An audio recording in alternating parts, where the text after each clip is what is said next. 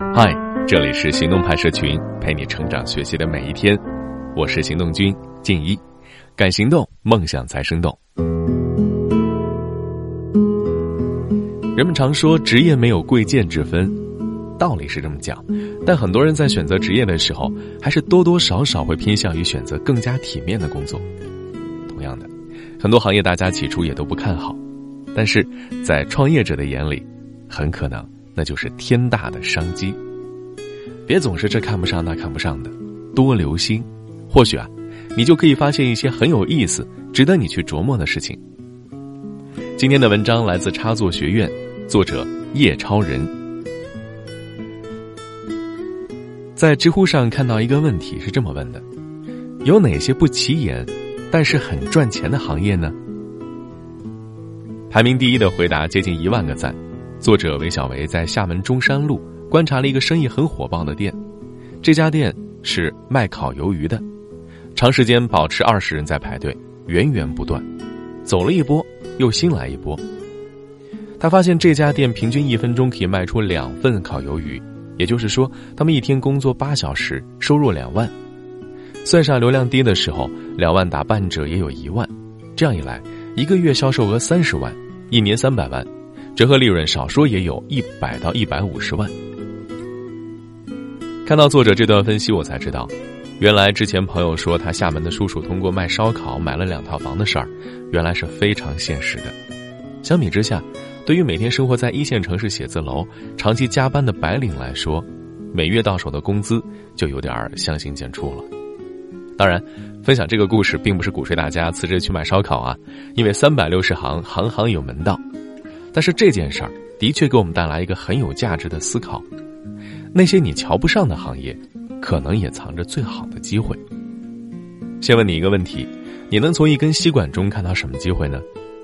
据业内人士透露，一根吸管平均售价八厘钱，扣去各方成本，利润大约百分之十，折算到最后，每根吸管大约能赚零点零零零八元。和现在众多的互联网产品相比，这利润实在太薄了，几乎没人愿意去做这种吃力不讨好的事儿。有一个人叫娄仲平，现在是义乌市双虹日用品有限公司的创办人。一九九三年，他进入日用品行业，一开始只是想赚点小钱，和很多义乌小老板一样，什么都卖，一次性筷子、一次性纸杯、锅碗瓢盆等等。后来他发现锅碗瓢盆这些东西太多人卖了，赚不了几个钱。同时他捕捉到一个机会，吸管这个东西啊，天天有人用，但没看到几个厂家大批量生产，因为这东西生产起来很费劲儿。那时候还需要半人工生产，而且利润极低。于是他决定开个工厂，专门生产吸管。因为对手不多，少数的几个也因为不够专注，竞争力有限。娄仲平的工厂很快就做了起来，而且越做越大，如今已经年产七千多吨，产值近两亿元。娄仲平从一个普通的义乌小商品老板，变成了名副其实的吸管大王。成功之后，记者问他当初怎么想到做吸管的，他没有说太多具体的原因，只是从更高的维度上给了一个建议。他说啊，人一辈子有无限可能，一切基于你思路的转变。这句话听着很虚啊，但那的确是每个正在寻找机会的人需要深刻理解的。面对一个大家都瞧不上的行业，在这个时候，也许你可以换个角度，问问自己：这是否正是我绝好的机会呢？逻辑思维创始人罗振宇曾经说过：“如果得到 App 创业失败，他会选择去做保姆培训。”很多人疑惑了，为什么呀？一个曾经做高端知识产品的知识分子，怎么二次创业跑去做保姆培训呢？反差实在有点大。结论当然是他看到了一般人没有看到的市场需求。听完罗振宇对这个行业的深入分析后，我深受启发。首先，这个行业市场需求大不大？肯定大。随着这些年经济水平的提升，中国涌现了大量的中产阶级。这类群体有多少人呢？据分众传媒创始人江南春统计。年龄在二十几岁到四十几岁，月收入在一到十万之间的人，在中国大概有二点五亿。这类人有什么特点呢？他们重视精神消费，愿意用钱买时间，愿意为良好的服务付出溢价，所以请保姆对于很多家庭来说已经成为了一种刚需。其次，这个行业的现状怎么样？不知道你是否还记得前段时间一位杭州保姆一把火烧了雇主的家这个新闻？这件事发生后，很多家庭对保姆行业都失去了信心。这就是保姆行业的现状，值得信任的保姆供不应求。第三，有没有这么多的人愿意当保姆呢？当然有，有太多底层人士对自己的生活不满意，他们希望可以和中产阶级甚至上层人士融合，当然挣钱也不少，这就符合了社会分工的逻辑。所以罗振宇说，如果他去做保姆培训，首先去找刚毕业不久的大学生，可能不是什么好大学，但是他们受过高等教育。这群人的道德素质、学习能力等方面都和传统保姆不一样。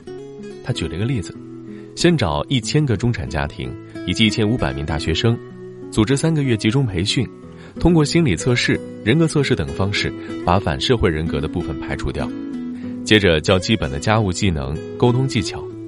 这样一来，保姆的素质高了，服务水平高了，值得信任了，月薪自然就上去。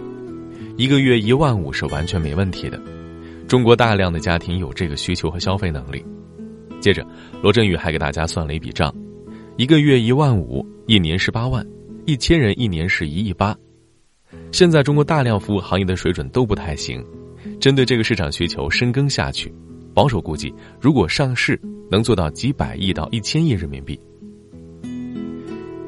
很多时候，我们竞争不过别人，是因为把眼光放得太高，所以看不到散落在地上的机会。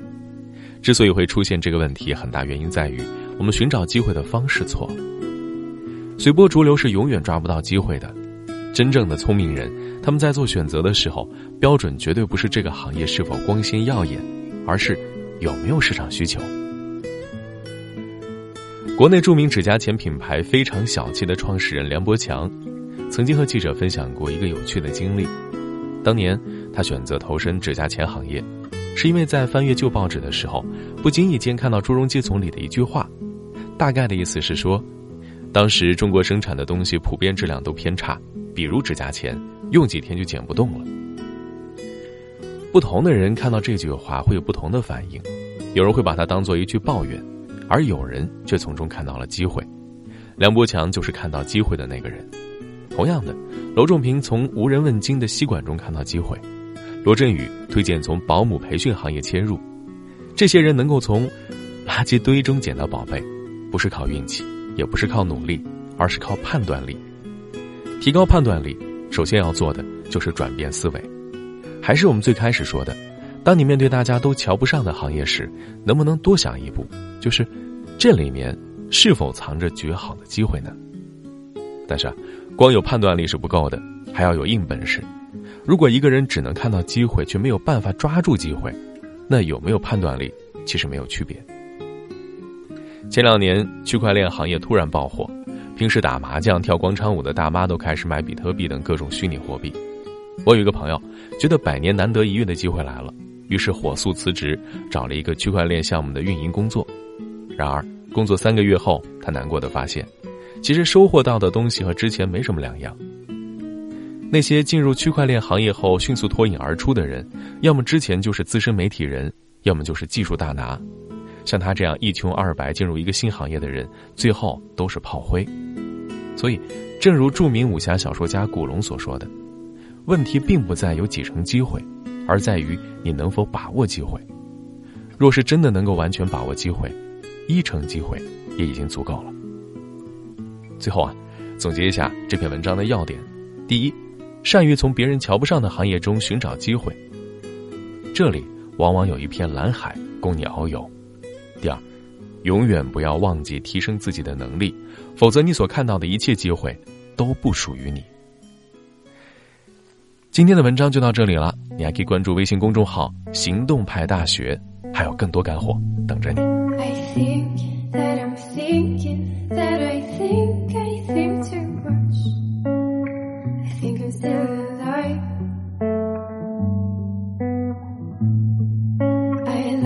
Statesmen, I leave many lives in one day.